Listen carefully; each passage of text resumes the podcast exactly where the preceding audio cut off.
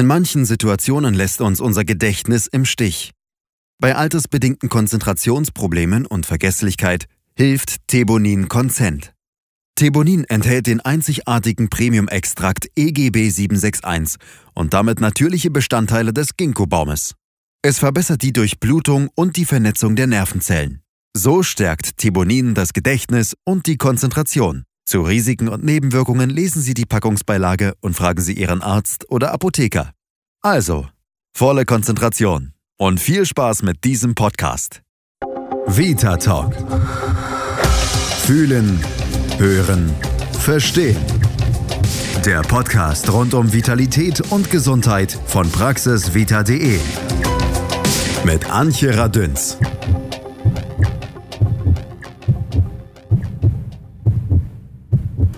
Oh nein! Shit! Jetzt habe ich den Einkaufszettel nicht dabei. Mensch, was wollte ich denn noch? Kartoffeln? Hm. Klopapier? Milch? Oh nee, ohne Zettel geht das nicht. Verdammt! Ach, guten Tag, Herr, ähm, Herr, ähm, äh, Herr Meier, guten Tag. Oh ja, das kennen wir alle.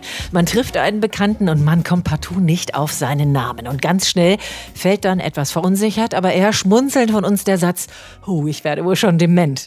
Vor allem ältere, aber auch junge Menschen haben solche Aussetzer und das ist bis zu einem gewissen Grad auch ganz normal. Genau 86.400 Sekunden hat ein Tag. Und in jeder Sekunde prasseln unzählbar viele Sinneseindrücke auf uns ein. Wir sehen, wir riechen, wir hören, wir schmecken, wir schütteln Hände, reden mit Arbeitskollegen oder Freunden, reagieren mit Emotionen und beurteilen das Erlebte.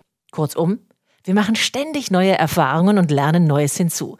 Selbst wenn wir schlafen, nehmen wir unbewusst Eindrücke auf. Dabei halten wir es für selbstverständlich, dass wir uns in dieser Welt sicher bewegen, ohne von ihrer Informationsflut überwältigt zu werden. Dass dies unserem Gehirn gelingt, verdanken wir einer Meisterleistung der Natur, unserem Gedächtnis. Leider funktioniert das nicht so selbstverständlich bei jedem gleich und schon gar nicht gleich gut oder gar gleich lang. Und da sind wir wieder bei den Aussetzern. Ab und an Erinnerungslücken sind normal, aber gibt's viele Momente mit Schwierigkeiten, sich zu erinnern, könnte mehr dahinter stecken. Die Demenz gehört zu den häufigsten psychischen Krankheiten und Deutschland liegt im internationalen Vergleich bei Erkrankungen dieser Art auf dem fünften Platz. Angst vor Demenz betrifft deshalb nicht nur ältere Menschen, sondern auch schon Leute ab ca. 50 Jahren oder sogar Kinder können mit der anhaltenden Gedächtnisstörung konfrontiert werden. Deshalb ist die Früherkennung enorm wichtig. Also reden wir drüber. Über die spannende Welt zwischen unseren Ohren, wie unser Gehirn gern genannt wird. So ungefähr weiß ja auch jeder, wozu wir es brauchen. Noch besser erklären kann uns das heute Professor Dr. Henrik Pelz. Er ist Chefarzt der Klinik für Neurologie am Krankenhaus Barmherzige Brüder in Regensburg. Ja, ich hoffe, das kann ich. Das äh, Gehirn hat, wie jeder weiß, ganz, ganz viele Funktionen und das, was uns besonders ausmacht, ist Gefühle, Denken. All das findet im Gehirn statt. Und dann fragt man sich häufig, wo im Gehirn äh, findet das statt? Und das ist gerade für diese komplexen Abläufe im Gehirn häufig schwer zu sagen, weil die unterschiedlichen Hirnregionen da zusammenwirken. Und für das Denken und für das Gedächtnis sind es sehr komplexe Hirnstrukturen, bei denen aber der Temporallappen, das heißt der Schläfenlappen des Gehirns, eine ganz wesentliche Rolle spielt. Gucken wir uns das ein kleines bisschen genauer an. Nehmen Sie uns doch bitte mal mit in die Region unseres Gehirns, wenn man das überhaupt lokalisieren kann, wo unser Gedächtnis arbeitet. Und wie funktioniert es, unser Gedächtnis?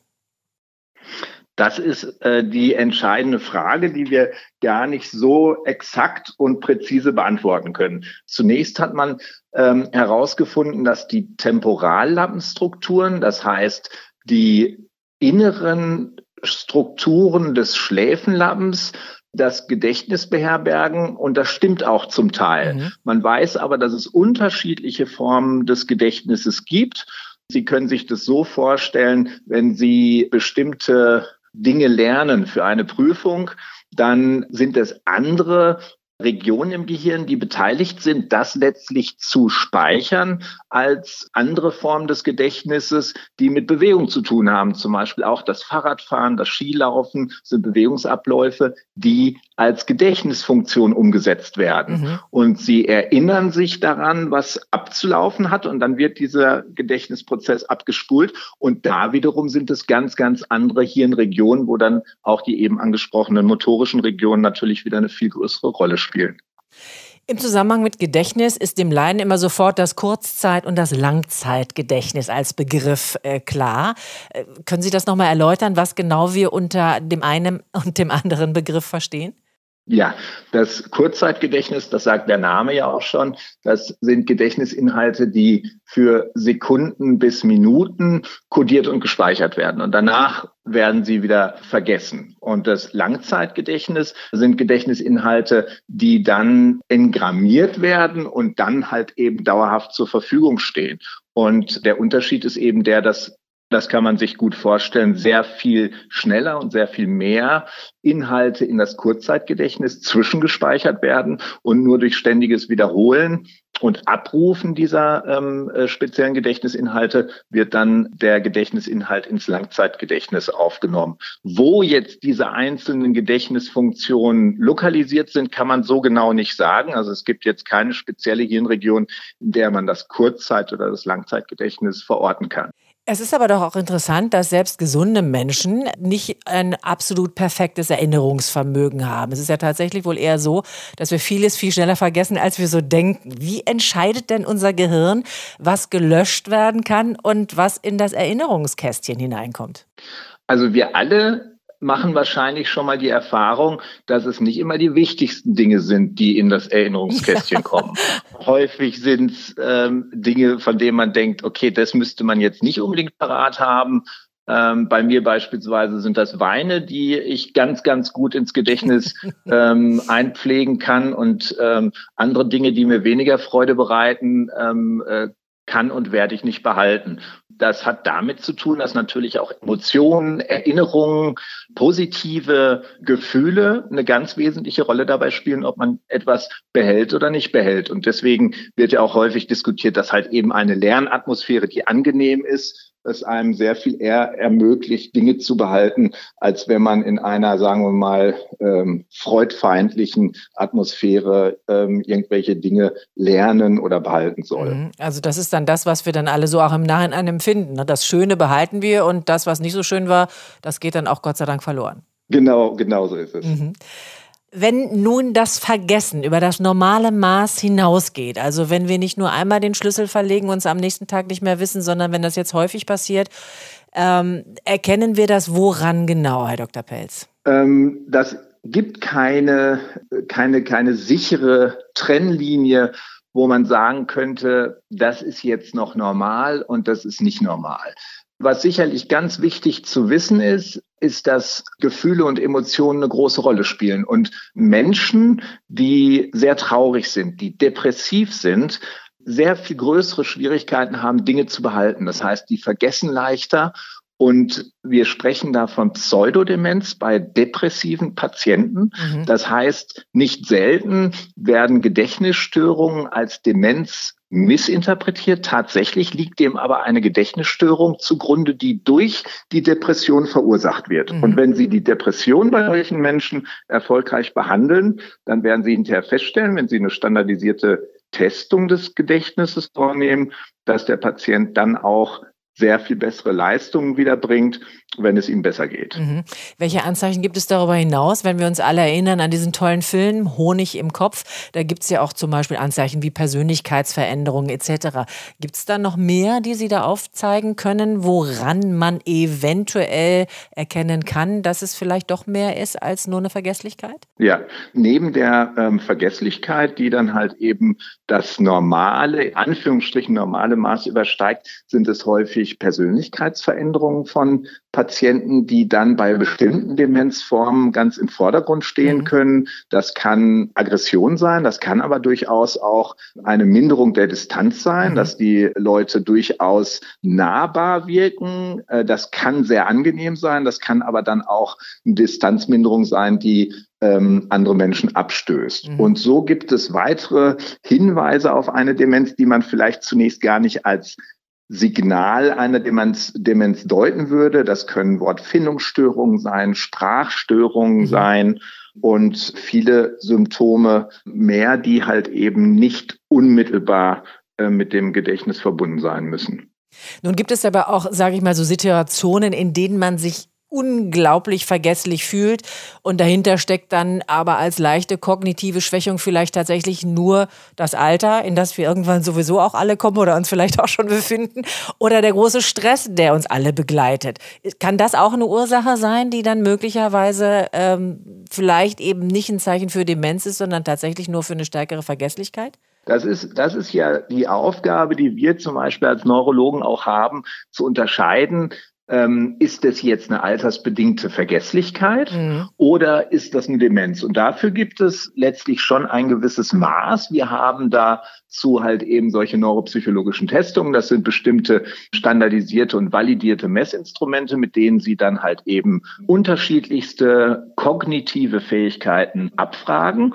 Und wenn die ähm, leicht unterhalb der Norm sind, dann ähm, spricht man von einer leichten Gedächtnisstörung. Das ist noch keine Demenz und die Demenz definiert sich letztlich durch die Progression, das heißt durch die Zunahme der beeinträchtigten kognitiven Funktionen. Und so werden sie eigentlich zuverlässig eine Demenz nur dann diagnostizieren können, wenn sie im Verlauf eine Verschlechterung der kognitiven Funktion wahrnehmen. Und, das ist auch sicherlich ganz, ganz wichtig, man muss ausschließen, dass diese kognitiven Einschränkungen, die nicht zwangsläufig eine Demenz sind, nicht auf andere ähm, Ursachen zurückzuführen sind. Und Sie haben eben ähm, den Stress angesprochen, Sie haben, ähm, wir haben über die Depression gesprochen mhm. und so gibt es andere metabolische Ursachen, ähm, Schilddrüsenfunktionsstörungen, Vitaminmangelzustände und so weiter und so fort, Entzündungen des Gehirns, die mit solchen Einbußen einhergehen und dann natürlich auch behandelbar sind. Also großes medizinisches Umfeld, was dann erstmal abgeklopft werden muss, bis man tatsächlich weiß, was es genau ist. Dann hinzu kommt, dass es, ich glaube, gelesen zu haben, 50 verschiedene Arten der Demenz gibt. Welche sind das? Können Sie vielleicht die wichtigsten für uns mal nennen und erklären? Ja, direkt über die Hälfte aller Demenzen ähm, gehen auf die Alzheimer-Demenz zurück. Und das ist die berühmteste und bekannteste Form der Demenz. Ähm, das ist eine degenerative Demenz, bei der es letztlich zu einem zunehmenden Verfall zunächst der Gedächtnisfunktion und dann halt eben auch der Persönlichkeit im weiteren Krankheitsverlauf kommt. Und da gibt es Möglichkeiten, durch bestimmte Parameter im Nervenwasser, im Liquor frühzeitig diese Diagnose zu stellen. Wobei man sagen muss, dass zum jetzigen Zeitpunkt die Behandlungsmöglichkeiten sicherlich noch sehr begrenzt sind. Das ist also die häufigste Form äh, der Demenz. Und dann gibt es weitere äh, Formen der Demenz, die davon unterscheiden sind. Die zweithäufigste ist die vaskuläre Demenz. Mhm früher als Multi-Infarktdemenz beschrieben. Das sind ähm, Veränderungen im Gehirn, die auf Durchblutungsstörungen zurückgehen. Mhm, mh. Neben den eben beschriebenen beiden häufigsten Demenzformen gibt es beispielsweise eine, die als Levy-Body-Erkrankung beschrieben wird. Und das ist eine Erkrankung, die ein Parkinson-Syndrom mit bestimmten Symptomen der Demenz paart und diese Form der Demenz ausmacht. Und wenn Sie als Neurologe einen solchen Patienten untersuchen, dann werden Sie feststellen, dass über die üblichen Symptome der Demenz hinaus, sprich Konzentrationsgedächtnisstörungen, Auffassungsstörungen, Persönlichkeitsveränderungen, dann halt eben da Störungen der Motorik vorliegen. Wenn Sie die Arme oder Hände durchbewegen, dann merken Sie so einen wechselnden Zahnradähnlichen äh, Widerstand. Die Patienten haben kleinschrittiges Gangbild, gehen gebunden und so weiter, so wie man das von Parkinson-Patienten kennt. Und das ist eine ganz typische ähm, äh, Symptomatik, die einen dann auch ähm, als zu diagnostizierendem letztlich auf die Fährte führt, welche Erkrankung vorliegt. Das Erschreckende finde ich, dass man früher, oder zumindest da ging mir das immer so, wenn es dann darum ging, dass man hörte, jemand war dement oder äh, Alzheimer erkrankt, dann hat man immer gleich ältere Leute so im Blick gehabt oder zumindest in der Vorstellung. Mittlerweile gibt es auch immer jüngere Leute, die tatsächlich auch an Demenz erkranken. Woran liegt das? Also es gibt sicherlich nicht viele ähm, junge Menschen, insbesondere kaum Kinder, die ähm, an Demenzen äh, erkranken. Es gibt eine sehr seltene tückische Erkrankung, da liegen Fehler im Erbgut vor. Und äh, diese führen dann letztlich zur Demenz tatsächlich auch bei Kindern. Wie ist es mit der Vererbbarkeit der Demenz? Äh, jeder, der einen Elternteil oder einen Großelternteil hat in der Familie, macht sich Gedanken, krieg ich vielleicht auch später Alzheimer, weil mein Opa daran erkrankt war? Wie sieht's da aus? Also was man klar sagen kann, ist, dass die äh, Demenz üblicherweise eben keinem Erbgang folgt. Es gibt aber ganz sicher genetische Faktoren, die einzeln nicht unbedingt zu 100 Prozent verstanden sind, die eine Prädisposition ausmachen. Und wenn in einer Familie gehäuft die Alzheimer-Demenz vorkommt, dann ist das Risiko eines ähm, Beteiligten, eine Demenz zu entwickeln, im Vergleich zu ähm, anderen etwas erhöht, aber wie gesagt, keine äh, vererbbare Erkrankung in dem Sinne. Zum Schluss frage ich immer ganz gerne persönlich, wie sieht's mit Ihnen selber auf? Wie oft vergessen Sie Ihren Haustürschlüssel oder den Autoschlüssel oder verlegen Sie, ich weiß nicht, ein wichtiges Papier, was Sie eigentlich gestern noch auf Ihrem Schreibtisch hatten und finden es am nächsten Morgen nicht mehr? Also den Haustürschlüssel verlege ich so gut wie nie, aber manchmal lasse ich ihn stecken, wenn ich die Tür aufgeschlossen habe und ähm, wundere mich dann hinterher, warum der Tür, äh, der, der Schlüssel in der Tür steckt. Was mir ähm, neulich passiert ist und mich ganz äh, nachdenklich gestimmt hat, war, dass ich bei einer Visite dem ähm, Patienten äh, meinen Assistenten vorstellen wollte und dann habe ich drei bis viermal äh, äh gesagt, bis ich auf den Namen kam. Aber er ist mir dann letztlich doch eingefallen. Also ist es doch nur die normale Vergesslichkeit. Ich danke ganz, ganz herzlich für dieses schöne Interview. Der Dank geht direkt nach Regensburg. Dort sitzt Professor Dr. Hendrik Pelz. Er ist Chefarzt der Klinik für Neurologie im Barmherzige Brüder Krankenhaus in Regensburg. Ich danke Ihnen ganz herzlich und wünsche Ihnen alles Gute. Sehr gerne wünsche ich Ihnen auch.